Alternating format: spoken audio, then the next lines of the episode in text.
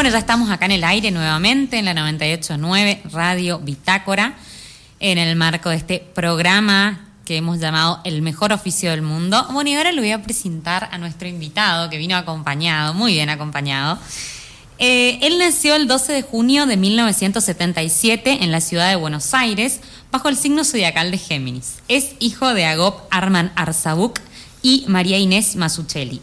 Es empresario de diferentes rubros, pero en los últimos años estuvo abocado a una empresa de larga trayectoria en nuestra ciudad que integra Goya Visión, Diario Primera Hora y Radio FM Norte. De un tiempo a esta parte fue adquiriendo conocimientos hasta hacerse cargo prácticamente de toda la empresa, puntualmente a partir de la pandemia. Él tiene un excelente manejo de las relaciones interpersonales. Su capacidad de dialogar y saber escuchar lo han llevado a relacionarse con diferentes tipos de personas a lo largo de toda su vida. Es futbolero e hincha de Argentino Juniors. Está en pareja hace mucho tiempo y junto a su mujer Sol tienen dos hijos, Diego y Mateo. Estudió Administración de Empresas para ser asesor y gestor de negocios en aspectos comerciales y técnicos. Es una persona sencilla que sabe apreciar la simpleza de la vida, de corazón noble, puro y genuino, un ser empático. Y hoy tenemos el gusto de tenerlo acá con nosotros, directo desde Buenos Aires. Lo recibimos con un fuerte aplauso a Arman Arzabuk. Bienvenido. Muchas gracias, gracias por la invitación, gracias por la introducción. Muy buena. Eh. Por nada. Y bienvenida Sol también. Hola, ¿qué tal? Gracias. Muy emotiva la, la, presentación, ¿eh? Muy emotiva, muy linda. Les gustó, bueno. No, hay algo para corregir, se puede decir, porque pueden haber algunos errores. Sí, todo lo bueno que dijiste corregir. en realidad es de Boca, no es argentino, no mentira.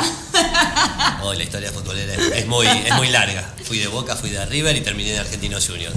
Ah. Bueno, yo tengo el mismo pasado. Mira, yo fui de River por mi abuelo, fui de Boca después por mi mamá y terminé hincha de Atlético Rafaela.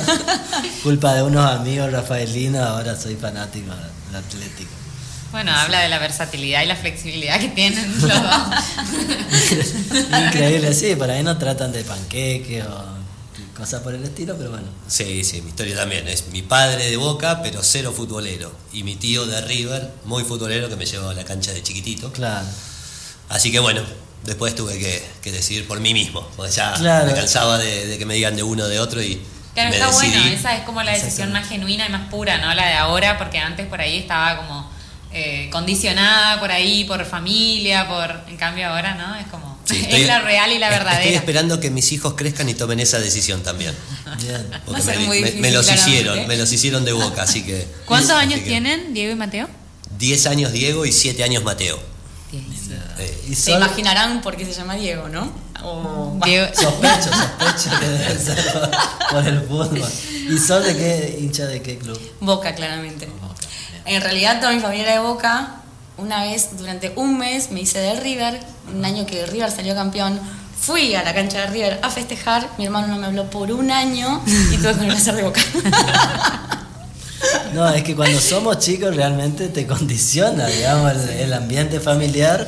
Bueno, no sé a qué edad te cambiaste a Argentinos Juniors, yo creo que 2010 habrá sido, si mal no recuerdo. O antes, capaz 2008 yo. Yo me acuerdo que estaba en el secundario, creo. Ah, bastante. Empezando el secundario. Ni idea qué año. No, bueno, pero fue una decisión muy... 1900. Fue una decisión muy consciente, digamos. Eso es interesante. Bueno, con Loli siempre decimos a ver. Esto, que decía en, el bloque anterior, de que siempre tratamos de jugar eh, de chico a, cosas que después de grande también nos gustan. La verdad que yo también hacía radio, no, bueno, nos cansaba seguramente a mis padres porque agarraba un grabador que tenía en mi pieza, agarraba el diario y me ponía a leer todos los resultados deportivos del fin de semana y después, por supuesto, lo llevaba ahí a la mesa y lo hacía escuchar una hora de, relato. pero bueno, vieron que los padres, uno como padre también, eh, siente, digamos, bueno, mucho cariño por esas cosas y bueno, y trata de escucharlo. No sé, ¿a qué jugaban ustedes cuando eran chicos? Vos pudiste cumplir tu sueño, el mío era más complicado. el mío era fútbol, fútbol y fútbol. Las 24 horas. ¿Jugar al fútbol todo el tiempo? Y entonces sí, de chico era jugar al fútbol, jugar al fútbol. Pero bueno no era compatible con... Mi padre no era nada futbolero, así que... ¿Pero te hubiera gustado ser futbolista, por ejemplo? Ese sueño de chico era ese. Era ese, era, ser futbolista. ¿Y alguna vez probaste en algún club, por ejemplo, algo que se aproxime a eso? Llegué a ir a las tribunas para empezar a probarme, pero era mucha, mucha la gente que se estaba probando y cuando dijeron que bajen dos, número dos, que bajen dos, número tres, cuando dijeron que bajen dos, número cuatro, éramos 100.000 al lado de la puerta para tratar de probarlo. Ah, vos eras cuatro. No, yo era jugaba arriba. Ah, ah, ah. Pero si iba a tener que esperar a que diga dos, número 10, sí, nos matamos todos para tratar de jugar porque sabíamos que no íbamos a jugar ninguno. Ah, está bien. Así que bueno, esa fue uno de los intentos. Después fue ya muy grande, entonces ya, poca chance. Así que bueno, después nos dedicamos a, algo de a otro hobby que era la gastronomía. Algo de condiciones tenía entonces. Eh, yo no lo puedo decir. Y bueno, dicen, dicen que, sí, ¿eh? Dicen que sí, dicen que sí. Y ahora lo vamos a ver. Eh, una vez fue muy lindo porque estaba con los chicos, yo viendo el partido. Entonces estábamos afuera y yo no conocía a nadie del equipo porque jugaban los fines de semana. Entonces yo estaba con los chicos afuera y escuchaba, dale mago, mago, mago. Y el mago la está rompiendo, mago, mago, no sé qué. yo, ¿quién será el mago? Y en eso sale el mago y dice, no, el mago está muerto, está... Y sale y yo dije, chico, papá es el mago. qué, qué grande el mago. Hoy, el mago, el mago. ¿Cómo era el mago ese que jugaba en Racing? El mago. Capria. Capria. No, Capria. no sé dónde vendrá, pero es bueno. Yo soy derecho, no, no. Ya si hubiese salido zurdo, sí, ya no tenía chance, mi viejo. Te iba a tener que ahorcar. Pero bueno, nada. Después nos dedicamos a un segundo sueño, que no era de tan chiquito, sino ya un poco más grande, por ahí que ya fines del secundario, que fue la iba a quedar mal, iba a decir la bebida, no, eh, la, la, coctelería, digamos, o algo así. Eh, y bueno, ese sueño sí lo pude, lo pude cumplir y ni bien terminamos el, secundario y un par de años más, nos pudimos dedicar a. ¿Qué hacías de bartender, por ejemplo, algo de eso o no? No. Nos salteamos muchos pasos y fuimos directamente a abrir nuestro primer ah, bar con un amigo. Con un amigo. Con un amigo. Qué copado. el sueño de, El bar con mesas de pool, digamos, que en aquel momento pegaba mucho. Sí. Salíamos mucho, gastábamos mucha plata en eso y dijimos, en vez de gastarla, Hagamos el nuestro y nos ahorramos unos pesos. Eh, y bueno, y arrancamos los dos, sin saber absolutamente nada de nada, y, pero poniéndole muchas ganas. Bien. Eh, ¿Y? bueno, y arrancamos en el 98 y lo dejamos en el 2014. Así que wow, nos fue bien, nos fue bien, con años buenos, años malos, pero... ¿Y qué, te dejó esa experiencia en particular? O sea, ¿qué, no sé, aprendizaje, vivencia, recordás de esa experiencia? ¿Qué... Muchísimo, muchísimo, porque te digo, no teníamos idea, no habíamos estudiado, yo estaba estudiando administración de empresa, pero el segundo año de la carrera.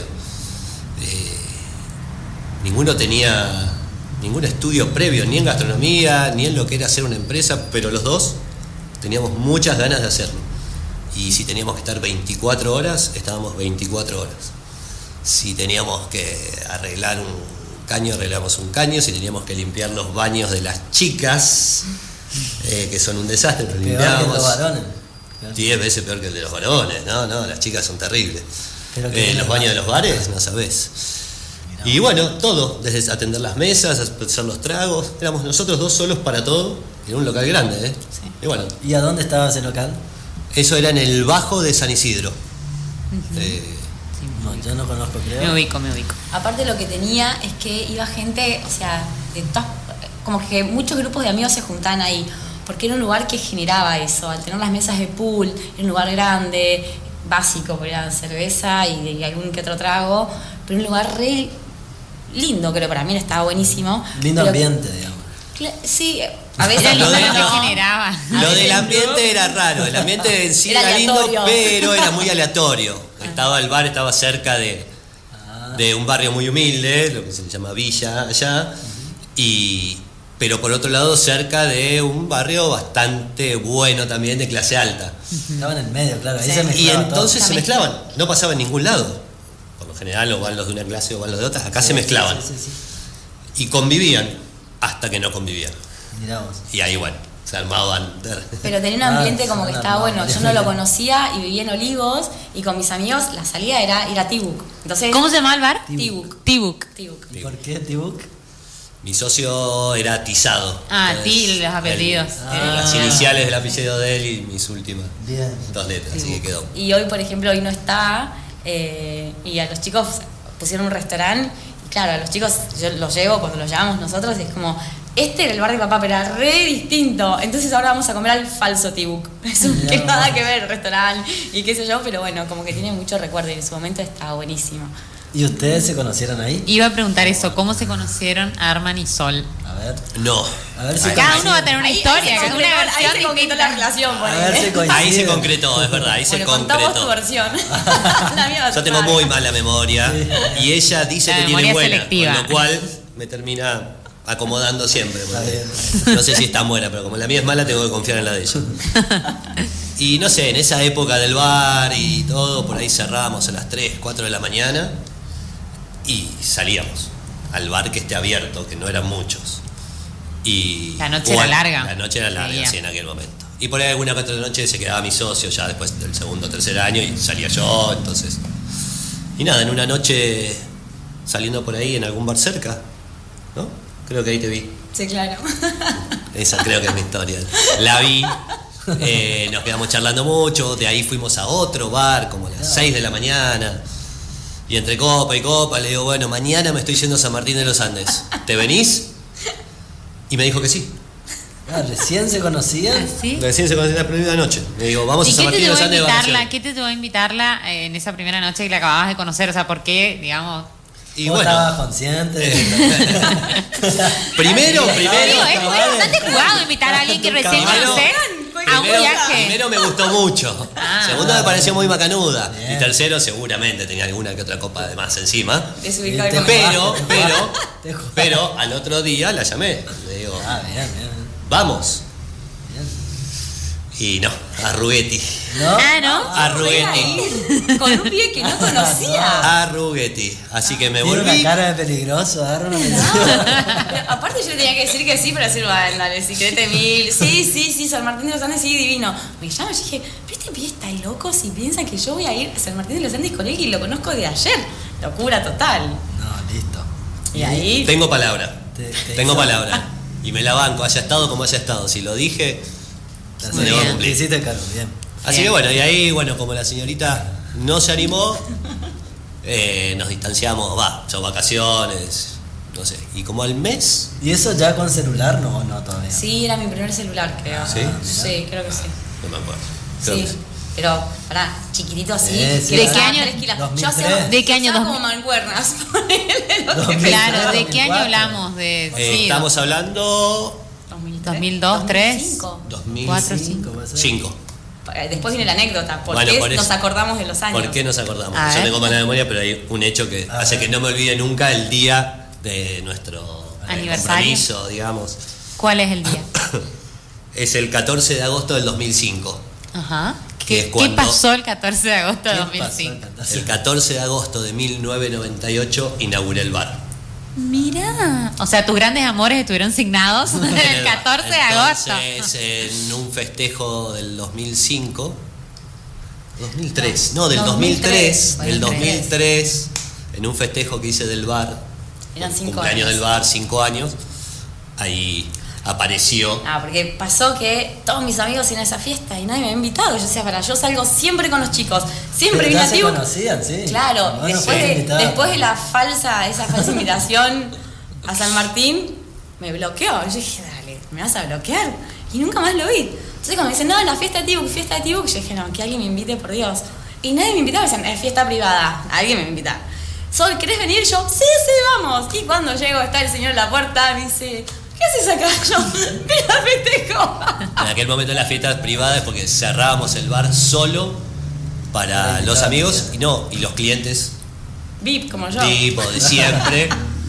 Y se hacía una fiesta entre nosotros, para nosotros y para los clientes de siempre. Entonces cerraban las puertas Claro, estaban y bueno, se, se hacían, se traían algunos eventos eh, non santos, digamos, strippers y qué sé yo. No. Eh, hasta venían, padres, mi Cada padre, mi madre. cada historia. La historia de ese bar, usted no se Sí, sí, sí. imagina. ¿Cuál De alguna hecho, la más que graciosa es que estaba un primo mío y estaba mi mamá. Y Ese día, ¿eh? Ese día. Ah, ese Que iban a ver strippers y todo, y de hecho estaban, estaban llegando, y un primo más y le dice a mi mamá, che, ¿sabes con quién está saliendo tu hijo, no? Mi vieja dice, ¿con quién? Con una stripper. ¿Qué era yo? Y cae ella. Cualquier cosa. Y mi mamá le dice, Me. ¿ella? ¿Stripper? Me, estaba, me moría de hambre como stripper, imagínate. Así que bueno, nada, esas fiestas y esos años muy divertidos, muy lindos, pero con mucho laburo. Y responsabilidad también. Porque me tuvo que laburar y fue muy responsable tener una relación conmigo. Eso también, eso fue lo más difícil de todo, pero, pero no, que toda la parte linda y el sueño y el bar y todo Claro, eso, eso- lleva mucha responsabilidad. Claro. Por muchas situaciones. Primero para que el producto y el negocio sirva. Y segundo porque estando ahí en la noche podés desviarte y agarrar para cualquier lado Claro. si no sos un poco responsable. Sí, la verdad es que mucha, ahí me surgen muchas preguntas, por ejemplo, el tema Cromañón, que fue un antes y un después, digamos, en todo el país encima, porque realmente cambió totalmente la noche, el hecho ese. Yo vivía en Buenos Aires, justo me había vuelto a Goya por las vacaciones, pero me acuerdo que jugábamos al fútbol, arriba de Cromañón había una canchita de, de fútbol 5 y cuando veíamos la tele no lo podía creer. Y a partir de ahí fue un antes y un después. ¿Sabes, Frank, que antes de Cromañón, cuando yo estaba en, creo que cuarto año en colegio, ponele, yo vivía en Olivos y muy cerquita, en Libertador, eh, Irigoyen, se incendió un boliche en una fiesta de egresados también. Y había muchos conocidos míos. Y fue como re fuerte, porque era un lugar muy Ahí chiquito íbamos siempre también. que nosotros íbamos siempre. Y justo esa noche mi mamá no me dejó ir. Entonces yo estaba en cuarto año. Mirá. Y mi mamá no me dejaba ir y siempre si no nos dejaban, obviamente fiesta de egresado, algo, algo, algo inventamos y nos escapábamos. Y esa noche yo dije, no voy. me quedo con mi hermana, yo vivía, que te diga 15 cuadras. Y empezamos a escuchar sirenas, sirenas, sirenas, sirenas. Y a mí me pegó muy de cerca porque fueron, fue gente, fueron chicos de la Salle que eran, son Sí, tantos sí, nuestros sí, amigos. Sí, sí. Y fue muy fuerte. Entonces, después de eso... ¿Eso eh, cuándo fue, perdón? Yo tenía eh, dos- 95, 96, fue, que- 95 creo que fue Cavis. Entonces, Davis. sí. Está, no me y fue como, mira, se me pone piel de gallina, pues fue re feo, como muy fuerte. Y después, cuando pasa todo eso y qué sé yo, eh, en el lugar, después de muchos años, no se hizo nada más. Y quedó como escombros y bajaron todo, pero nadie quería construir ahí porque era como muy, muy cercano a, a todo el barrio, de la gente que había vivido. Y, y hubieron muchos muertos. Sí, Sí. sí, porque no pudieron salir. Y era un lugar chiquito, entonces muchos de los chicos que, que murieron en el, en el incendio fueron chicos que entraron a, a sacar a los amigos. Ah. Claro, gente Entonces que no fue tremendo. Sí. Y después de eso, nada, era cuando yo nada, salíamos y en los boliches de la zona eh, te da miedo porque yo siempre entraba y veía las salidas de emergencia, no Claro, podían sí, estar. sí, sí, te quedaba. el- Y son como, viste, son cosas que, que pasa, que, nada, que no tienen que pasar y pasaron y nos marcaron mucho. Y cuando fue lo Cromañón fue como, no fue tan lejos de eso, haber pasado un par de años. Pero no, no sé si tanto. No, creo que sí. No sé cuándo, fue, no me acuerdo 2004, bien. me parece que fue diciembre de Bueno, 2004 lo de claro. Cromañón, que yo me iba a estudiar. Puede ser, puede bueno, ser. pero no fue tanto y como otra vez, y viste esas situaciones que te choquean porque es como muy, muy fuerte. Sí, yo me ¿no? acuerdo que, que sí, fue, fue fuerte, pues yo veía la imagen y yo decía, pero yo Sí. estaba jugando ahí Sí. el fin de semana pasado, digamos. Sí. Y se había quemado todo increíble. Y bueno, y ahí cambió mucho la noche, imagino que ahí... Todas las medidas de seguridad empezaron a cambiar, que antes por ahí no se miraban Sí, tanto. por ahí ahora que lo estoy pensando, estoy viendo la diferencia entre lo que fue Cromañón y lo que fue lo que nos contaba Sol de Cavis. Una cosa fue en Capital, Cromañón, Sí. medios de comunicación que Sí. saltó la primera llama y ya estaban las cámaras y todo el mundo pudo ver. Sí. Y por ahí lo de Cavis, que fue en el 96, yo- no existían las cámaras, Claro. o no existía esa velocidad para transmitir los hechos. Entonces por ahí pasó desapercibido y no sé si fue igual o peor que algo como Cromañón. Eh, entonces, Claro, la repercusión claro, es por- distinta en el momento que pasa, en el lugar donde pasa. Tal cual. Y con el lugar también me refiero como era Olivo, San Isidro, por ahí tampoco se tapan un poquito más de cosas que en, en Claro. otros Sí. lugares, digamos. Sí, hay que ver quién era el dueño también. Sí, este- hubo, También, hubo muchas mucho cosas, tema con eso, me acuerdo. No, fue hace mucho. Pero, bueno, no sé si cambió la noche para nosotros, por eso te digo, en zona norte, donde estábamos nosotros, en la provincia, yo no me acuerdo de que eso haya generado que la noche haya cambiado en nuestro lugar. Por ahí sí, seguramente en Capital y en todos los boliches bailables, más que nada, o de Ah, recitales. claro, claro, Lo nuestro era un bar, no, no cambió gran cosa. claro. Eh, Sí, las medidas de seguridad fue lo que más cambió y las capacidades. Por ahí Yo me acuerdo que veíamos pero- eh, en los boliches de ahí de la zona donde íbamos, yo tenía, miraba para dónde se abrían las puertas, Mm. cosa que yo antes Te quedó eso, digamos, visto. como- como mecanismo de defensa, Claro, digamos. Como, ¿para dónde se abre la puerta? ¿Entendés? ¿Y dónde están las salidas de emergencia? Y de ahí me empecé a fijar mucho en esas cosas, porque las puertas no se había podido abrir también. Claro, sí, sí. Eh, Estaban- como esas cosas, ¿eh? de Sí. Bueno, y en esas cosas sí cambiaron medidas de seguridad y qué sé yo. No me acuerdo en Tibuk, porque Tibuk era como era más bar, Sí. era otra cosa, Claro, ¿no? sí, Pero distinto. Bueno, Sí. yo, yo me acuerdo que cuando pasa eso acá, nosotros salíamos siempre a un boliche acá en Goya que se llamaba Brujas en aquel momento y que para esas fechas importantes era entrar y quedarse así, porque no se podía caminar. Bueno, cap- capaz lo conocieron ustedes a Brujas. Bueno, Yo alguna vez lo fui, porque creo que una- Francisco Rolón Soto se encargaba ahí de Claro. manejar en algún momento. Le y- mandamos un saludo a, Fran, A Francisco, sí, sí, sí, Seguramente que va a estar escuchando o nos va a escuchar después. Pero realmente eh, nosotros decíamos, si esto pasaba en Bruja, Mm, no había sí. forma de zafar, digamos, porque era imposible salir. Y más cuando toda la gente se va de golpe hacia, un, hacia una, una puerta. sí. Tremendo. La verdad que fue tremendo. ¿Y cómo siguió ahí la vida de Arman post boliche? Bueno, post bar, post T-book. Después, como todo, la, la relación siguió avanzando y su carrera gastronómica siguió avanzando, porque vino la segunda etapa, ¿no? ¿Cuál fue la Eh, segunda etapa? Me encanta porque Me Sol encanta, sí, presenta sí, el sí, tema. me encanta, me encanta, me Me encanta. la. En realidad, Me encanta esta al- dupla creativa. segundo o tercer año de tener el bar, ya como veía que, bueno, que me gustaba y que la gastronomía en aquel momento, en aquel momento, rendía, en serio. Eh, Sí, sobre todo la bebida deja Sobre mucho. todo la Dicen bebida. que yo nunca sí. estuve en el rubro, pero... eh, en aquel momento, hoy en día, la verdad que no sé los números, pero sé que no son ni cerca como antes. Eh, pero bueno, yo jugaba fútbol en un torneo de fútbol muy grande, con muchas canchas de fútbol 11, y conocí a los dueños y me, me ofrecieron manejar eh, la concesión de- del bar del predio de fútbol. Eran 11 canchas o 12 canchas de fútbol 11, sábados y domingos, con lo cual había una concurrencia bastante grande y el, y el bar se movía muy bien. Todos los caminos conducían al bar, veo. Sí. Pero bueno, esto era de día. esto Claro, de no, era distinto. Esto era de 10 de la mañana a 6 de la tarde.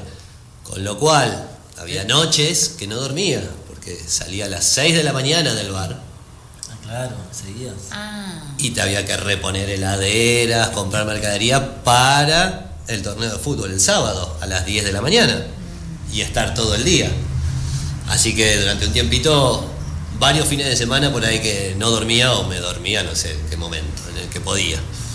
Eh, por eso la parte que vuelvo a decir de la responsabilidad, digamos. Parece lindo, parece Sí, todo. no, todos dicen eso por ahí, que, si que no la gastronomía si no y eso pones como muy esclavizante, pues tenés que estar, o sea, tenés que estar y lo sabés 24/7 y los compartir con, fines de con amigos, porque cuando tus amigos se juntan a comer un asado, Claro. vos no estás. Claro. Eh, entonces, de alguna manera tenés que decirle, che, bueno, vengan al bar. Y después cuando vienen al bar, bueno, los tenés que atender mejor y especial y descuento, que eso no es fácil. Claro, no es- Eh, pero bueno, así que también hicimos la parte de fútbol, de, de también muchos años. Bueno, yo te conté que jugaba, pero no, no debe ser por ahí. Me acuerdo que eran varias canchas ahí cerca de la Universidad Austral. Estaba. Me dijiste dónde y no es, no es, no es la zona que yo te dije eh, que eso estaba. Pero bueno, no, estaba muy lejos, porque esto era Benavides. Pero me acuerdo que nos íbamos los sábados a la mañana y sí, Sí. la cantina estaban trabajando ya. Yo quiero decir algo que es muy importante. Fui bachera en Tibuk. Fui bachera. Cuando llegué al bar y seguía trabajando, yo lavaba los vasos porque había tanta gente. expliquemos, expliquemos, Bachera es el lavaplato, el Ah, famoso claro. lavaplato. Sí, sí, sí, sí, sí. sí. Entonces, bueno, todos hacíamos todo y cuando faltaba gente, el que estaba, y Qué ella más que nunca, que estaba siempre. Como algo muy familiar, Ah, así, claro. muy, Sí. muy... Sí. Y. ¿Y, sí, cómo, ¿Y cómo se manejaba? Por un lado, digamos, el tema de no excederse con la bebida como dueño, porque digo, eso es bastante normal por ahí, que, Sí, sí, que sí. se da de la mano. Bueno, ni hablar de otras drogas por ahí, pero eso y después cómo mantener una relación de pareja estable. Bueno, yo te Eso, cuento. Esa, esa- esa es una pregunta. ¿cuántas- bueno, yo te ¿Cuántas veces que fueron Loli no y- se animaba a hacer. digamos. ¿Cuántas veces fueron y vinieron? Si es que- Una sola. Mirá, Una sola vez. Mirá. Una sola, pero. Que no, Listo. no fue que fuimos y vinimos, que No, dijimos cortamos, fuimos, chao, ya cortamos, está, y ya. fueron, no sé, tres años. Dos años. Dos ah, años. dos años se bueno. separaron. Dos Y después se volvieron a elegir. Después, después Sí. de todo esto, Tibuk, eh, lo- el tema de las canchitas y tal, tal, tal, eh, él estaba re aburrido y me dijo, yo quiero poner un restaurante. Y yo dije, buenísimo, ¿cuántas horas libres te quedan? Dos y media, vamos.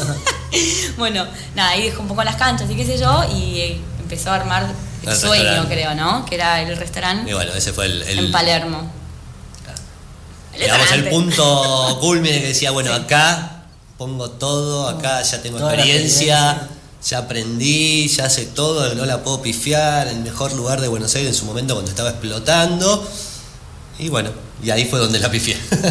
Bueno, pero es muy difícil, porque Eh, está pero bueno, es difícil. nada, Ahí con el socio linda. del bar también, ¿o no? Eh, ahí armé otra sociedad, Otra eh, con un chico que también sabía mucho eh, y otro inversor nada más. Está, está- se complementaban los perfiles porque viste que dicen que siempre está bueno eso por ahí en una sociedad comercial, no sé, uno sabe más de la parte comercial, otro más de la parte técnica, en este caso, no sé, uno de gastronomía, uno más de ventas, uno de, no sé, te pregunto. Bueno, no, no busqué eso Oh. que pudo haber sido uno de los errores, que siempre digo que me faltó la parte comercial. Ajá. Yo estaba en la parte de gastronomía y administrativa, busqué a alguien que se vaya a encargar para estar todos los días allá, que sepa, eh, lo encontré y después, nada, me faltaba eh, algo más de, de- de plata para ponerlo y busqué un amigo que solo inversor. Eh, y bueno, pusimos un bar, restaurante de tapas y platos de autor, muy lindo, también con una coctelería muy linda, muy buena. Eh, el lugar hermoso, todo divino, pero nos faltaba la parte comercial. No faltaba que- Eso te iba a preguntar, que ¿qué falló? ¿Qué falló? ¿La parte comercial? Y esa era la parte que, flojita que teníamos, de pensando que, que teníamos un lindo lugar y con buena calidad y buen servicio, la gente iba a venir sola. Claro, sí, no, había que... Y había una oferta importante en ese momento en Palermo, con lo cual había demasiadas sillas para la gente que, que parecía mucha, pero había demasiadas sillas. Se contaba todos los restaurantes que había. Claro, ¿Cómo que se llamaba? Perdón, el, el- ¿cómo se llamaba? Malasaña. Malasaña. Malasaña. Pasa que fue, yo creo, también el momento en que Palermo empezó a estallar. Palermo tuvo un momento que Sí, un de boom. empezar a crecer, a crecer, de golpe, paf, estalló y todo el mundo tenía un restaurante. Entonces, quizás lo que puso Armán era, era divino, porque era una casa que era una casa antigua, que ellos la reciclaron toda nueva, con un arquitecto que venía de Mar del Plata, como que le pusieron como mucha, mucha energía. Cerca de Plaza Serrano, ¿no? a- No, no. eh, en Plaza Armenia. Armenia. Me estoy tratando de Sí. acordar, porque ya viste los Palermo, tenés Palermo Hollywood, Sí, no, tenés este Palermo, Palermo Viejo, Soho. que es Palermo Plaza Serrana, sí. y este era Palermo Pa- Soho. Pala- Palermo Soho. Soho, ahí que está, Palermo me todavía no está. Se ponía mucho mejor la parte de Palermo Hollywood. Como que en ese Sí. momento Palermo Hollywood estallaba y tenías el único. Sí. eh, que todo el mundo iba ahí, qué sé yo. Y esta parte estaba como despertando. Y el restaurante era muy grande. Y como que. No sé, que podía, quizás apuntaba como a un público como un poquito más exclusivo para el lugar donde, donde estaba en ese momento. Pero era espectacular. Y, y Armán le puso tanta, tanta energía a ese lugar que dejó un poco de lado lo otro y empezó a estar siempre ahí. Mm. Y mm, nada, todo el mundo que iba era como, qué bien que comimos, qué lindo lugar, qué tal, qué tal. Pero claro, tenía que tener como muchos cubiertos. Eh, bueno, y todo eso que lleva, que Bueno, muchos nada, mozos. y- y- Sí, una y- estructura grande y un salón grande y entran 10, 20 personas y parece que no hay nadie. Claro. Eh, Sí. Y claro, eso porque llama. ahí, ahí hay un par de, de- de cosas que quería decir. Una es que vieron que el, el dicho popular donde hay mucha gente se come bien, ahí hay Sí. que ir, bueno. Entonces, Sí. eh, por ese lado era difícil de llenarlo, por ahí la gente... Y después sí. el, otro tema que yo desde afuera digo, nunca, no conozco tanto el rubro, pero siempre digo, bueno, estos pibes por ahí más careta, que son los, los RPP, dice que, que tan importantes pueden ser, pero son fundamentales. Terminan Sí, siendo importantes. son fundamentales, sí. Terminan siendo importantes, sí. Sí. Sí, sí, sí. sí. Sí, porque Parecen re cara dura, que se hacen los amigos Sí. tuyos para Ajá. tratar de. El eslabón de la y que cadena te cansan de tanto que Y cómo lo medís, y yo qué sé, si me lo trajiste vos o vino Eh. por qué. Entonces te queda muy todo en, en limbo y terminás no creyéndoles. Y la verdad que hay Sí, gente que se dedica a eso y muy seria y sirve, sirve. Es el complemento que no. Y en ese creo momento no están las redes sociales, porque hoy por redes sociales Claro, ya sí. está, vos podés, pro- quizás te puedes, puede ser importante tener alguien de relaciones públicas, pero con redes sociales ya está, vos empezás a tener seguidores porque fulano lo siguió. Claro, se acelera un poco ese Y de proceso, golpe, digamos. tac, te pegaste uno que lo sigue, no sé, 500.000 personas y es amigo tuyo y vas a llenar el lugar. Como que hoy se maneja de otra forma. En ese momento era como, no sé, hace 15, más, 15, 20 años. ¿no? 2004, 2008 fue eso. Mirá, ya hace un montón de tiempo. Eh, claro. Pero bueno, como que fue otra etapa, otra cosa, ¿no? Pero como experiencia fue linda porque No, todo te lindo, enseña, lindo creo. porque- Por supuesto. Todo te enseña. Logré hacer algo lindo, por Cada lo menos experiencia te da un lindo y aprendizaje. que, y que y- Y, lo, y cumpliste tu sueño en parte, Sí. ¿no? Que era, Sí, o sea, vos sí, sí. soñabas con, con tener así como Aparte eso fue, yo creo que fue Oh. como un, bo- un soñar alto, ¿viste? Cuando la vez pasada escuché esa frase me, me re gustó. Uno siempre sueña, y vos soñás y soñás hasta acá, pero soñala bien alto, algo que digas, quiero hacer eso por más imposible que sea. Y yo creo que un poco eso fue así, ¿no? Porque decir, quiero restaurar en Palermo, ¿dónde lo tuvo en el mejor lugar? ¿Cómo lo hizo? Increíble. Y tuvo a un pibe en- que era bartender, que era espectacular, en la cocina otro pibe que era espectacular. Y como era un ambiente re lindo, entonces digo, soñaste así, soñaste alto y bueno, después puede funcionar o no. Pero como ponerle toda la energía para que eso salga, y eso es lindo. Yo lo veo como una etapa de crecimiento hermosa, porque todo enseña, lo bueno y lo malo, ¿no? Sí. Lo que sale y lo que no sale. Eh, me pareció como, como bueno. Sí, Sí. y también el camino del emprendedor, digo, de que Es así, cuando uno no piensa la que se la siempre. sabe toda, bueno, a tener los pies sobre la tierra, ser muy, digo, el otro día entrevistábamos a, a una persona acá de Goya, que Jorge Bres, si está escuchando le mandamos un saludo, él Sí. eh, tiene un, Servicio de catering. se dedica a eso hace años, la verdad que siempre trabajó muy bien y claro, y con la pandemia se, se le terminó el negocio, sin embargo él siempre dijo que él no sabía que se venía una pandemia, pero siempre fue muy precavido y tuvo sus recaudos. Y bueno, todo este tiempo él lo pasó eh, por los ahorros que tenía y fue aguantando la situación no, y hoy está volviendo otra vez a abrir las puertas de, De su de su servicio. local, así que Sí. Digo, cuando uno piensa que se la sabe toda y la tiene todo organizado. No, si esta, si esta pandemia trató mal a alguien en específico fue a toda la gastronomía. La gastronomía fue muy dura. Totalmente, Todo nos pegó, sí. pero la gastronomía y la hotelería, bueno, ni hablar, sin duda. Bien, y entonces el hecho de ser emprendedor es algo que siempre estuvo, digamos, de muy chico y, Y seguiste sí. emprendiendo. Y sí, el primer bar tuve que esperar a cumplir 21 para poder firmar ciertos papeles. Claro, O sea, ya estaba en la cabeza hacer cosas, hacer cosas, y lo del estudio nunca los completé. Terminé dos, segundo, tercer año de administración de empresas, pero compuse el bar y estudié gastronomía y estudié dos años de gastronomía y dejé porque digo, no, aprendo más en el bar. Eh, era, era hacer cosas, era hacer cosas. eh, y bueno, Bien. Armani, ¿sos de aburrirte de las rutinas? Por un momento escuché que Sol dijo, pesquisé que ella dijo como algo, que se aburre, se aburría y me dijo, bueno, quiero cambiar y quiero ponernos un, un Ah. restaurante, no sé qué. y bueno. eh, O, o- o- No, no era solo, no es aburrimiento, sino que era como dice ella, por ahí soñar un poquito cada vez más. O sea, arrancamos Ah. con algo básico, con cerveza pool, eh, después empezamos a ponerle ahí un poquitito de comida, después apareció lo otro de las canchas de fútbol, que era Claro. más comida, y era decir, bueno, esto me gusta, y me gusta la buena gastronomía, Sí, claro, poner algo más. bueno. Claro. Eh, no era, o sea, siempre estuvo, digamos, eh, poner, llegar a, a lo mejor, ojo, si las hamburguesas y los patis me daban mucha plata, iba a seguir con eso también, ¿eh? No, Sí, no, sí, no sí. era un problema. Claro. Bueno, y tu vínculo, por un lado, con tu papá. Digamos Sí. que todavía no lo, no lo mencionaste, imagino que debe ser un lazo bastante fuerte. Eh, él, por ejemplo, en todo este proceso gastronómico, eh, Yo siempre tuve la suerte de que él me apoyara en todo. Cuando le digo, dejo de estudiar, voy a hacer esto, lo que sea, siempre me apoyó. Eh, y, y bueno, nada, y si le cumplí de cierta manera, le devolvía lo que me daba. Eh, Y nada, y de repente había a veces roces eh, entre, che, tenés que hacer tal cosa. Y, y no, no, no, olvídate, no, no, no te escucho más, ya está, estoy haciendo la mía, me va bien. Esa, no sé si es soberbio o qué, pero que llevó a ciertas rispideces en algunos momentos con mi viejo. Que cuando mi viejo me dice, che, necesito una mano, que vengas conmigo, a Goya, qué sé yo, le digo, no, pa, nos vamos a matar. nos vamos a matar, así que no. Claro. Empezó en 2002, 2004, a decirme, dale, dale, venite, venite. No, pa, nos vamos a matar, nos vamos a matar. Mejor, ahora que estamos bien, sigamos así.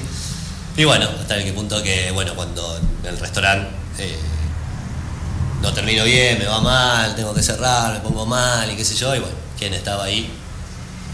Y es como decirme, bueno, dale, ahora sí, te venís conmigo, bueno, dale, obvio.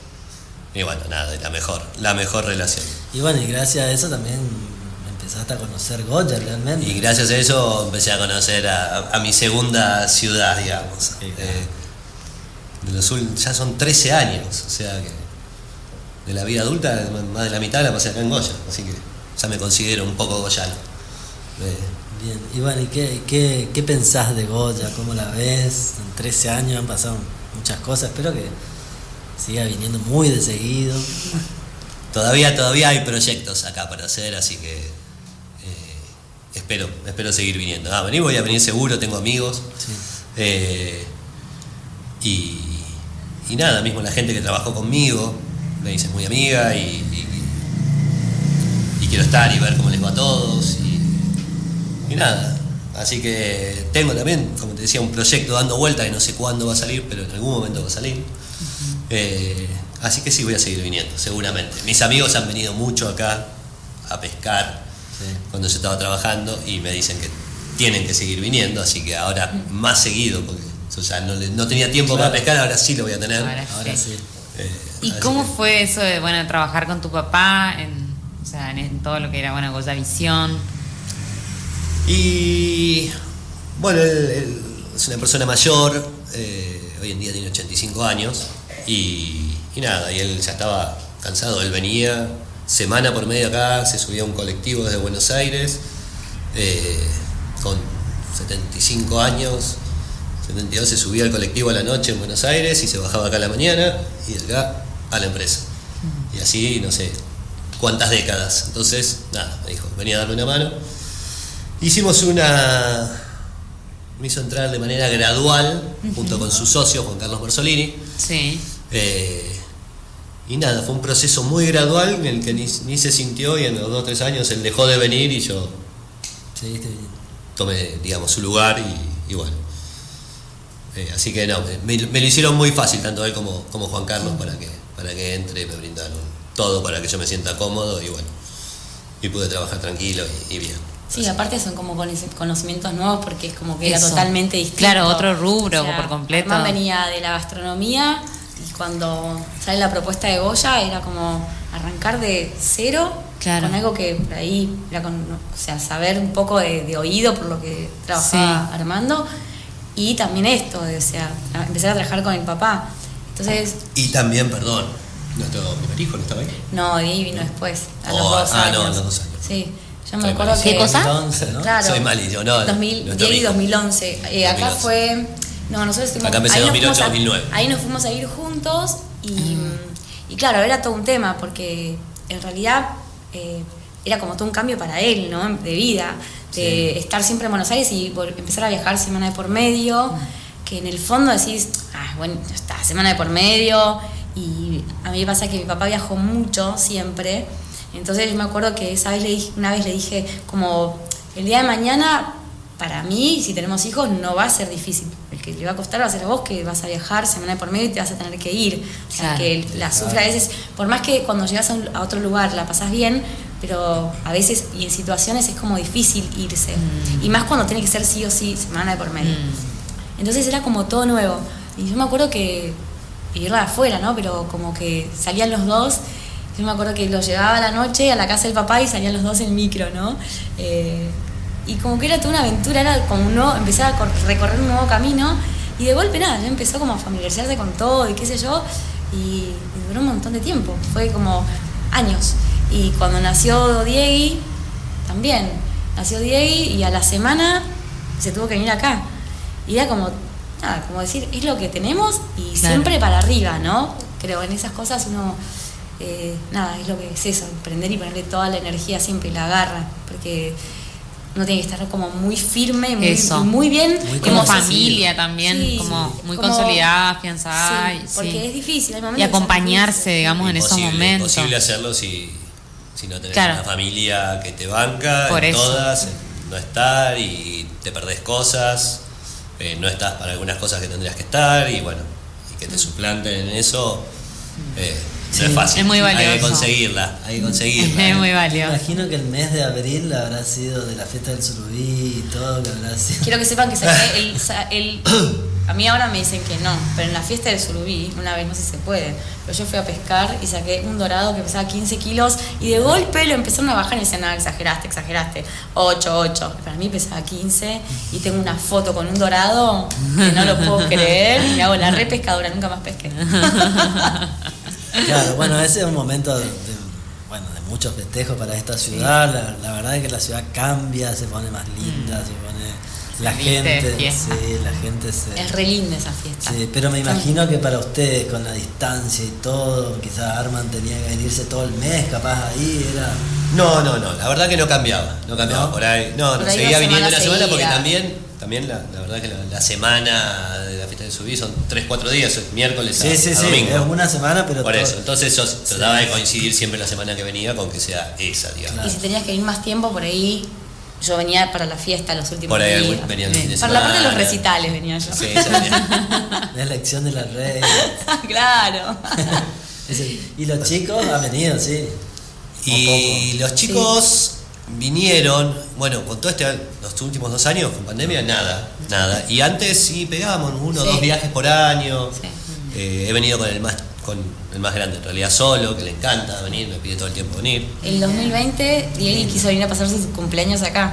Porque dijo, ¿dónde querés pasar tu cumpleaños? ¿En Buenos Aires y lo festejamos? ¿O con papá en Goya? Pues va a estar solito. No, mamá, con papá en Goya. Ah. Entonces vinimos acá y me acuerdo que, claro, él como, nada, su cum- cumplían 8. Entonces, bueno. ¿En pandemia fue eso? Justo no. 15, Antes. cumple el 25 de febrero. Ah, y el 13 de marzo, tac, nos guardaron Claro. a todos. Así que me acuerdo que ese día era como, estamos en Goya. Entonces íbamos a comer y los mozos lo conocían. Entonces él se creía 1500, como, bueno, te pido esto, no sé qué. Eh, y como que él le- Feliz. siempre, claro, Feliz. y él siempre dice, por ejemplo, la casa que tenemos en Goya, claro, o el auto, y el auto era del canal, pero mi papá en Goya tiene una camioneta como esa, no es del canal, pero no importa, va a decir lo que quiera. Pero lo ven como su otra casa también, ¿no? A pesar de que vinieron cada uno, una o dos veces por año, pero sabiendo que Armada está acá, es como que ellos tienen otra casa en Goya. Algún. Arzabuk va a terminar viviendo en Goya. No sé si. ¿Cómo, cómo? Algún Arzabuk, digo, va a terminar viviendo en Goya. Sea, Ay, vos decís, Ojalá, yo voy a tener que. Igual a mí me veo que arman alguno de los Pero chicos. a mí déjamelo Alguno va a chico, terminar. déjamelo cerquita, los chicos. es difícil, es difícil eh, porque no porque no me guste Goya ni nada de eso, pero somos muy familiares, somos muy Claro. amigueros y dejar, dejar Buenos Aires atrás, la familia y los amigos, eh, lo veo muy difícil. Y más ahora, que bueno, no sé si sabrá la audiencia y todo, pero que hemos vendido la empresa. Entonces, eh, como te dije, quedan proyectos por hacer, pero nada tan estable como para Claro. venir tanto tiempo. Entonces, por eso, veo difícil la del Arzabuque en Goya. Sí, Claro. ir y venir. Pero como que tenemos un cariño, no sé, yo con los chicos, ¿no? Y por, por Goya como que re especial. A mí me encanta venir. Hoy ustedes están reunidos y, y yo dije, bueno, me voy a pasear. Y a mí me encanta caminar por Goya. Y siempre que vengo y por ahí además está hacer un trabajando. calor. Sí, ¿eh? pero yo ya tengo los horarios, eh, ya tengo los horarios. Entonces, Pero es un mito eso, encanta. calor, es igual que Buenos Aires. Sí, sí, sí. Dos grados más. Nada Pero más. es re lindo, a mí me gusta mucho la ciudad y, y cuando vengo con los chicos como que los llevo caminando para todas partes y, y, por ejemplo donde vivimos no hay una plaza. Entonces acá vamos por la plaza y corren en la plaza y está la iglesia y está esto y el helado en la plaza. Yo cuando era chiquita vivía en el interior, vivía en Salta, en Vespucio. Que nada, vivía, estábamos muy cerquita de Tartagal, que Sí. era un lugar como, no me, tenía, era muy chiquita, pero yo tengo el recuerdo de la plaza y todo alrededor y tomar helado frente a la plaza. Entonces cuando venía con ellos me pasaba eso, como, como volver un poquito a mi infancia, ¿no? Y Conectarte con un pedacito de tu Exactamente, y a mí me parece lindo. ¿Qué hice hoy? Me fui a caminar a la plaza, hice todo eso aunque esté sola. Pero es muy linda, tiene, yo le tengo un cariño muy, muy especial. en la ciudad. Bueno, y nos pasa, me parece, eh, lo mismo que a mí, a Dolores, me parece que le pasa un poco a ustedes, que a nosotros nos, nos gusta Buenos Aires, pero para ir a pasear, pero no nos iríamos de Goya nunca. Eso nos une mucho, porque Sí. la verdad que disfrutamos mucho, y me parece que ustedes también, digamos, como que quieren venir, pero para pasear. Sí, ojo, a mí me gusta también el, el contraste que hay en Goya con Buenos Aires, la tranquilidad. Sí, la, sí. la tranquilidad en el sentido, allá en Buenos Aires las cosas están cada vez más difícil, tenés que tener cinco ojos. Yo llego acá a Goya y, Sí, no, una tranquila. y no, no, te olvidas de todo. eh, a mí me gusta eso, me gusta eso. Pero bueno, tira, tira el otro, tira los amigos, la historia, la vida de antes, que es difícil cortarla. Sí, bueno, Pero bravo. no, pero la verdad que Goya como ciudad me encanta, me encanta. Ah, hermano, o sea que te gusta asumir nuevos desafíos. Siempre inquieto ahí buscando algo nuevo para hacer. Sí, no soy el único, ¿eh? ¿Eh? No soy el único, No. Yo soy igual, yo soy no soy el único. Yo soy igual. Está bueno porque eso te mantiene, o sea, vivo, activo. Eso es lo que hace la vida, si no es como entras en Totalmente. una monotonía y, Totalmente. y está bueno ir descubriendo y como perseguir los sueños, ponerle que se diga, se diga así, ¿no? Pero estar activo, estar activo, buscar lo que te gusta, lo que te hace feliz, lo que Claro. esa adrenalina, decir me levanto por algo hoy, no por la misma rutina También de un siempre. poco Re importante. es, es eso y es, no sé, desde los 21 que tengo el bar, pero desde los 18 que estaba trabajando en un local y yo solo, digamos, no tenía jefe, no- nunca tuve jefe, nunca tuve un empleador. Ahora me tiene a mí. Y yo, ahora, Jefa. eh, y, y no sé, no sé si sería capaz de adaptarme a eso. Mirá. Eh, entonces no me queda otra que emprender. Ah, Sí. Eh, porque no sé si sería capaz de, de- de adaptarme a un trabajo donde me digan el horario, donde Ajá. tenga que cumplir un horario. Eh, por ahí que sí, ¿eh? pero no me veo, no me veo. Entonces no me queda otra que emprender. Así que- Claro. ¿Y, a, y a qué le tenés miedo, digamos? No, no es que le tenga miedo, ¿eh? Ah, pero le tenés miedo cuando vas a emprender. ¿qué? Ah, cuando voy a emprender, ¿a qué le tengo miedo? Mirá, cuando voy, a, cuando digamos. voy a emprender no le tengo miedo a nada. Pero porque estoy tan obsesionado con... Convencido. Y convencido de lo que estoy haciendo, eh, que no le tengo miedo. Porque digo, si yo me mato haciendo Tiene las cosas, funcionar. tiene que funcionar. Sí, Claro. Y después, bueno, puede fallar. Obvio, como pasó con el restaurante. dice tu Sam. y- y- sí. Eh. Los miedos ahora son un poquito porque, bueno, siempre hay una mejor edad o para emprender, cuando somos más chicos, cuando no tenemos tantas responsabilidades atrás. Eh, era más fácil emprender y si sale mal, sale mal, se prueba. Eh, ahora ya obviamente arriesgar algún capital, algún, algo, teniendo la familia atrás y todo, da un poquito más de miedo, pero, pero no sé si es miedo, es responsabilidad, es nada más, un poquito más de... Cuando por lo menos a mí se me mete algo para hacer, no pienso en, en que puede ir mal. Bueno, ¿y hay algún proyecto en Buenos Aires que ya esté cocinándose? Eh, Para- no, no, no. Para decirlo gastronómicamente. Gastronómicamente No, bueno, va a ver, lo va a ver, lo va a ver seguro, pero no, no, no ahora, no ahora. Recién estamos terminando un poco eh, la transición de lo que fue la venta de la empresa. que Claro, eso para nosotros fue una empresa de 40 años, no sé, mi viejo fundó acá. Estamos todavía pasando eso y, y bueno, tomándonos un tiempo para pensar qué vamos a hacer. Eh, Siempre y hablamos- seguro que la gastronomía en algún momento va a volver. Va Vamos a volver, ir, vamos seguramente. a ir. Sí o sí. Siempre hablamos nosotros de como un, un proyecto juntos, ¿no? Creo que desde el día que nos conocimos, que me invitaste a San Martín y yo después dije que no. A ver, Pero ¿cuál? siempre hablamos del tema, o soñamos con eso, con poner un restaurancito chiquito Sí. nuestro atendido por sus dueños, ¿no? Sí. Eh, donde uno cocina, el otro, como a los dos nos gusta mucho eso de la comida rica, decir, Sí. De, sabroso y tal, ¿no? Entonces, eh, como en algún momento llegó, tiene que darse eso, como poner un lugar chiquito atendido por nosotros y que uno cocine y el otro haga esto o con- tener alguna ayudita. Está claro quién va a atender a la gente, ¿no? ¿Quién va a ser anfitriona? La parte comercial está ahí. Esta vez no, esta vez no les pido.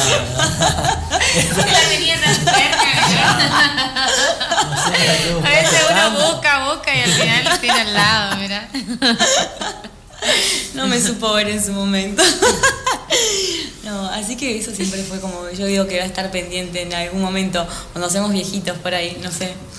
No sé si tanto, pero sí cuando los chicos tengo Pero viejitos sea cuando los chicos, bueno, igualmente nunca vamos a envejecer, mi amor, nosotros. Ahora, eh, te aconsejo, Sol, que este, este tiempo, digamos, donde lo vas a tener más en casa, por ahí vas a tener que buscar actividades, me parece, porque... No, yo me las estoy buscando ser- para mí. Va a ser, va a ser bastante, bastante diferente. Te iba a preguntar también, Arman, eh, ¿qué sentí después de venir tantos años a Goya por ahí, eh, empezar a alejarte? ¿Cómo? Bueno, me imagino que también lo vas a hacer progresivamente. Eh, mirá, está siendo gradual, muy gradual. Porque de hecho todavía no corté nunca. Pero, pero bueno, sí, ya, ya, ya me estoy empezando a agarrar un poquitito la cabeza en Buenos Aires. A desapegar de Goya. Eh, ¿Qué va a sí, no, no, al, al- al- al estar más tiempo. Y, y bueno, pero no, algo me voy a buscar. Eh, si no, me van a hacer buscar porque me van a querer matar. Eh, Yo me ocupo de mí, yo me Igual eso voy. sí es verdad, estoy viendo que no tiene mucho problema, se va, se escapa. Y, No, es que siempre fue así. Armán viajaba y yo tenía Claro, mi vida, y yo tengo todo armado. En Ahora, ¿qué va a hacer él? Eh, claro. Y ahora me dice, ¿Qué va a ¿por qué salís señor? tanto? Es que yo siempre salí tanto. Claro. Pero no va a ser me- fácil, no va a ser fácil, pero bueno. Bueno, si querés, me acompañas. Está bien. Ya veré, ya veré. Ahora, cuando, Claro, me que toque, voy a ver, voy a ver. Bueno, va a tener más tiempo para jugar al golf. Sí, que lo tengo que olvidado acá. Si hay mis amigos del golf me están escuchando, mil disculpas. Hace dos años que ni aparezco, pero ya voy a volver. Ya voy a volver. Bueno, no sé ni, bueno, no hay cuánto, no sé hace cuánto que vamos. Estamos, ¿Ten- dos. ¿Alguna pregunta más? Que sí. Ahora ya. Loli, te veo con ganas de preguntar algo. Armán, que no Algo habló mucho. picante que te quedó Igual, ahí. igual Arman dijo hoy off the record y dijo que ah, van a tener que sacarme cosas porque yo no sé hablar mucho, pero se hablaron todo el programa. No sé qué hora es. ¿Ya- ¿En serio son nueve y cuarto? No hay cuarto, ¿no? Ahí tengo la boca seca ya. Chicos, nunca habló Me está faltando la cerveza. Los aplaudo, unos genios, nunca habló Sí, tanto. la verdad que. ¿En serio? Un placer, un placer estar acá. Los genios. cómodo. Eh, Hay muchas muy, muy cómodo. En serio, me sacaron muchas palabras, porque si ya son nueve y cuarto que hablé. Hablamos mucho, Eh, sí. Nada, y los felicito, los felicito en serio por el programa. Unos genios, muy buenos. lindo, no, no lo conocía. Eh, me habló siempre Fran, me hizo escuchar algunas cosas por cot- podcast, pero otra cosa es estar acá y verlo y, y palparlo. Eh, nada, les deseo lo mejor. Bueno, Bueno, muchas muchísimas gracias.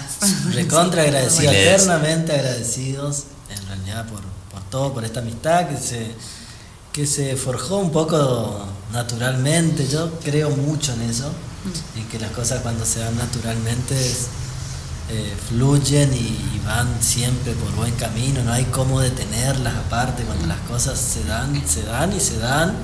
Y después uno empieza a encontrar un montón de coincidencias y dice, bueno, evidentemente Sí. por algo nos, nos- nos encontramos, por algo nos conocimos, así que yo voy a estar agradecido siempre. con- Sí, son como afinidades, ¿no? Que uno a veces como ni te lo esperás y de golpe, nada, es como que se genera eso y es lo que decís vos, Fran, una vez que tenés, sentís ese- esa afinidad, esa empatía con la otra persona, como que las cosas salen mucho más fáciles y fluyen. Entonces, eh, nada, eso es re lindo y, y es como muy natural porque uno no puede forzar esas cosas y esas situaciones. Es que Totalmente. cuando se da así de manera genuina, Mm. donde los intereses, siempre hay intereses, pero los intereses son buenos, digamos. Sí. Eh, realmente, y las intenciones son buenas, realmente las cosas funcionan, Sí. digamos. Yo, hasta cuando estudiaba, decía, yo al pedo me voy a poner a, a leer ocho horas si no tengo ganas, porque no me va a quedar nada. Entonces, Claro.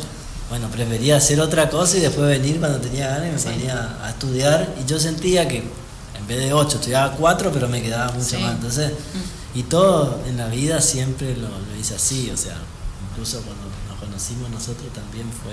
también- Chicos, ¿cómo se conocieron ustedes? Me dejo a Lonely. ¿no? Y porque él fue el año pasado en pandemia, eh, los dos damos clases en el ISG, que es el Instituto Superior Goya, en ese momento era todo virtual, y los dos estamos en, o sea, en la carrera de comunicación, y bueno, yo tenía una materia a cargo en la que, bueno, me toca tomar un final y siempre te ponen, o sea, eh, pre- presidente y, suplente, ¿no? Suplente Claro, es adjunto, ¿no? ¿Cómo la figura? Sí, sí, es como que tienen que haber, en realidad siempre hay una terna en la facultad Sí. para que el examen sea más eh, democrático, digamos, Claro. y hayan otras personas como testigos. Otras figuras como testigos. Bueno, y ahí. Pero en pandemia era de a dos porque como era virtual, Claro, aleatoriamente lo, bueno, lo de- designan a él. por experiencia que y bueno, encima me acuerdo que por eso, bueno, se había presentado un chico, qué sé yo, y bueno, me habló de un tema y bueno, yo le pregunté también por otras unidades sabía, mal. y no, no sabía. Entonces, bueno, cortamos la, o sea, le digo, bueno, déjame que evaluemos la nota y hablo con él y le digo, ¿y qué te parece? Mira, para mí les falta un poco, bueno, porque, y no, sí, la verdad que esto no, le digo, pero me da cosa, pues yo no lo quiero desanimar, pero sí quiero ser justa, digamos, o sea, como que, Se bueno, ríe se ríe Seba, pero bueno, o sea, como que yo sentía que no lo podía aprobar porque también era re injusta si lo aprobaba, porque Estaba no, buscando un o sea, cómplice para le faltaba, no, le faltaba un dos, poco y como que sola. quería, entonces como que, bueno, después me sentí normal porque no se presentó a las otras mesas de Ah. otras materias, entonces dije, ay, bueno. Sí, se bajó de todas las mesas. Se bajó de todas las mesas, o sea. y no, yo le dije, bueno, mirá, o sea, bueno, converso con él y me dice, no, sí. Y bueno, no, es tu, la verdad que no, es tu materia, No, que no, se dio, no, sí, era no para era para probar. bueno. Fue culpa de Fran entonces. No, no, no. Y bueno, que comunico, qué sé yo. Y bueno, y después de eso, como que. Nada, me acuerdo que había una reunión después, eh, había una reunión administrativa. Y yo no podía participar y digo, pero ¿cómo puede ser que me avisan un, un día, un ratito antes? Yo no sé, tenía clase de canto. bueno. y digo, no, Canta yo no voy, a bien, no voy a faltar a mi clase de canto. Y, y bueno, qué sé yo. Y ahí eh, le, le escribo a él, o sea, si bien había un grupo de, de profesores en el módulo de comunicación, pero yo elijo escribirle Claro. a él, pudiendo haber, haber escrito a otra persona. Por esta empatía que hablamos recién, ¿no? Sí, no sé, como que bueno. Y ahí le dije, Fran, yo no voy a poder estar en, en tal reunión, o sea, si vos podés estar y después me contás, me pasás el parte de la reunión. Bueno, dale, dale, eso fue un jueves. Bueno, jueves, viernes, yo dije, bueno, o sea, se olvidó, no sé. Sábado, 8 de la noche. El señor, hola Loli, ¿cómo estás? Paso el parte. Digo, yo decía sábado 8 de la noche, me viene a contar lo que hablaste en la reunión, o sea. Bueno, y ahí dije, o es un colgado, o sea, ¿qué colgado? O bueno, hay otras intenciones. Muy bien. Y ahí como que me. Nada, me acuerdo que fue un sábado que encima yo no salí, o sea, yo era re salidora. Rarísimo, habrá Y muy raro un sábado que yo me quedé en mi casa, o sea, fue como muy raro. Y eso que estábamos en pandemia. Eh, bueno, y ahí me empezamos a hablar y también como que empezó a fluir. Me acuerdo que él estaba como muy negativo y yo realmente, muy negativo. encima yo estaba como terminando la carrera de coaching, o sea, yo estaba re Ah. positiva. y fue como, y, me- y le digo en un momento, le digo, bueno, pero la vida es un 10% de lo que te pasa y un 90% cómo reaccionás. Como Muy bien. sí. Leen. Y ahí como que, porque el pobre me estaba hablando que la pandemia, que le cortó, que las clases virtuales, que le cortó el fútbol, que era todo lo que le había cortado y le había sacado, digamos. Y fue como, bueno. Mirá lo que te estás dando. ¿Quieres elegir ser vos frente a esta pandemia? Y como que yo le, no sé, le hablé, yo en ese momento yo también hacía mucho bici, me iba a andar en bici por un montón de lugares divinos, unos paisajes hermosos, qué sé yo. Y también, bueno, le dije, mirá, le digo, si querés, puedes sumarte a mi grupo de bici, o sea, yo, pero yo sin otra intención, o sea, como Sí, que sí. realmente quería que se sume. bueno, y ahí fue que empezamos a hablar, a hablar, y, y la verdad que fue muy lindo también, porque, ya te digo, empezamos a hablar a las 8 de la noche hasta las 12 de la noche, sin Mm, parar, digamos, cuatro horas, eh, bueno, hablando sin parar, se ríe. Bueno, sí. Y si esa no es onda, y fue- contámela, ¿no? y fue muy lindo. Y después, y bueno, y yo me acordé, por eso lo dije al principio del programa. Yo tenía ganas de hacer radio, como que me gustaba, qué sé yo, quería como jugar un poco, hacer radio, como bueno. Y ahí, me- como me acordé que él había estado en prensa, le pregunté, le digo, che, vos por ahí conoces a alguien, o me podés pasar el número de alguien para que yo hable, para.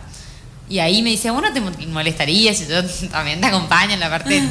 Buenísimo, le digo, porque es la parte que a mí me falta. O sea, yo estaría más como en lo que es la conducción y todo eso, pero me re falta la, la pata técnica. Le- bueno, dale, qué sé yo, buenísimo. Y bueno, y ahí me acuerdo que eh, quedamos en que nos juntábamos a tomar unos mates. Compartimos Sí, mates. en ma- en Pará, pandemia. Compartimos mates. No lo quería Del decir yo. sábado, del sábado a las No, 8 de la noche. a las 8 de la A noche. esto de la radio, ¿cuánto pasó? No, no, pasaron no, pasó cuatro tres meses. horas. Pasaron Ah. unos meses, no, no, no, pasaron unos Meses. Pero, o sea, o sea, no entendiste ¿qué la del sábado de la noche. Claro, no, No del la sábado entendiste la la del sábado. Te no. tomó un par de meses entender No, la del no, no, sábado. a la del noche. sábado a la noche pasamos al miércoles. miércoles 18 de noviembre, que de hecho, haciendo un de boche, miércoles como 18 de noviembre, eh, que ahora el 18 de noviembre cumplimos un año. Sí, Eh, chicos. 18 de noviembre, que el señor fue a mi casa, yo lo invité a tomar un mate y a charlar de la vida a las 6 de la tarde. Y trajo un vino, me trajo un vino. Muy y yo, y yo ahí bien, dije, entendió todo. Bueno, listo, dije yo. Ahí ya me di cuenta que había otras intenciones, porque si no, alguien no te lleva un vino, digamos. Me dijo, no, lo- no, no, no lo traje para que lo tomes conmigo, te lo traje nomás, me dijo. ¿Qué onda? Y bueno, después lo tomamos juntos. Y a las vino. 3 de la tarde se abrieron un vino, decímelo por favor. No, no, no. No, no, no, el vino lo tomamos después. Bastante después, bueno, sí, ¿no? sí. Bueno, eso fue. Pero bueno, ahí nació, nació el amor. Y después, bueno, con el Club de Emprendedores, bueno, eso fue muy loco. No, encima yo le traje trabajo a su vida, o sea, fue como que de Claro. repente la vida se le empezó a emprendedores iluminar, se le abrieron un montón de caminos, o sea, empezamos a salir, ella trabajaba ahí y a los Te abrieron 15 mil días que empezamos a salir, me llama Luciano para una reunión y yo trabajo, termino trabajando en el Club de en el Emprendedores. mismo lugar. Y ahí surge lo de la radio concretamente. Qué bueno, Y bueno, sí. qué bueno. Y qué bueno que lo pueden hacer juntos, ¿no? Porque es re lindo. Sí, es como un momento súper lindo. Sí. Y la verdad que, nada, se llevan bárbaro en la radio, por lo menos en la radio. es re sí, lindo. en la vida ¿no? real también. Está buenísimo. La verdad Bueno. que sí, yo siempre digo eso como, si bien, o sea, compartimos mucho tiempo, Sí. pero lejos de ser como algo que nos pese o que, no sé, o que nos aburra o nos canse, por el contrario, o sea, Sí. no sé, la verdad que no, sí, nos llevamos re bien. Es re lindo. Sí, compartimos, yo creo que nos unen mucho los valores, que para mí eso es re Sí, importante. fundamental. Fundamental. Ujú. Y aparte igual yo, o sea, siempre supe que eran, yo siempre digo, bueno, a la gente buena le, le terminan pasando cosas buenas, o sea, los dos, yo decía, bueno, teníamos que, Sí. o sea, la vida como que nos, nos, nos unió, nos presentó y después nosotros nos elegimos, obviamente, pero como que sí, Sí, la vida te da el doble de lo que le das. Para mí, así. Sí. sí. Te devuelve Así que acá está mi doble. O sea que te, para bien o para mal, digo, si te manejas mal te va a volver el doble Sí. y si te manejas bien Sí. te va a volver el doble. Sí. Pero bueno, con esta conclusión Muy positiva, ¿no? Muy Muy positiva. muy linda, está bien. vamos, vamos a ir cerrando y les, les volvemos a agradecer que estén acá con nosotros. Sí, gracias, porque aparte yo sé que Fran te puso presión para venir, o sea, pues yo Sí, sí, todo el tiempo le pregunta, no, yo, gusta, a mí no, no me gusta, gusta. cuando alguien, o sea, te Yo presiona o te dice, che, no sé qué, yo quiero que la persona venga como con ganas de manera genuina, y cuando él me decía, y te mandó, yo dije, ay, no, no sé. Pero bueno, así que no me dejó doblemente escapatoria, no me dejó gracias. escapatoria. Así que Doblemente nada, pero bueno, gracias. un gusto y un placer. Muchas gracias por la invitación. ¿eh? Bueno, Sí. gracias a ustedes, y chicos. lo mejor para proyectos que sé que por ahí andan dando vuelta por ahí para ustedes también, así que Igualmente. Mucha bueno, suerte. Igualmente. Bueno, muchas gracias. Muchas y- gracias y éxitos. Gracias, totales. Sol, gracias. Ah, me enteré ahora, o sea, me di cuenta por Sol que se dice Armand y no Armand. Yo pensé que era Armand No, y es Armand. Acento en la, la última. Ah, Armand. Sí. Por eso, Ah, yo pensé que era, nosotros todo el tiempo decíamos Armand. Armand. No, pero igual todo el mundo le Ni dice mi Armand. vieja me sabe decir bien No, todo el mundo que no dice ¿cómo es? Armand. Armand. Claro, pero yo digo Armand siempre. Sí, sí, sí. Por eso cuando pero- te escuché sí. decir Armand, dije, es, Bueno, Ar- vamos es a Armand. empezar a- Dije, Pero para todo el mundo es Armand, Armand, Armand, Armand y... Ah, bien. Está. Bueno, ah. Bueno, Bueno. será hasta el próximo miércoles, entonces a las 20 horas, acá el mejor oficio del mundo por Radio Bitácora 98.9. Gracias a todos por estar ahí del otro lado. Gracias equipo y gracias a nuestros invitados de lujo. Muchas gracias.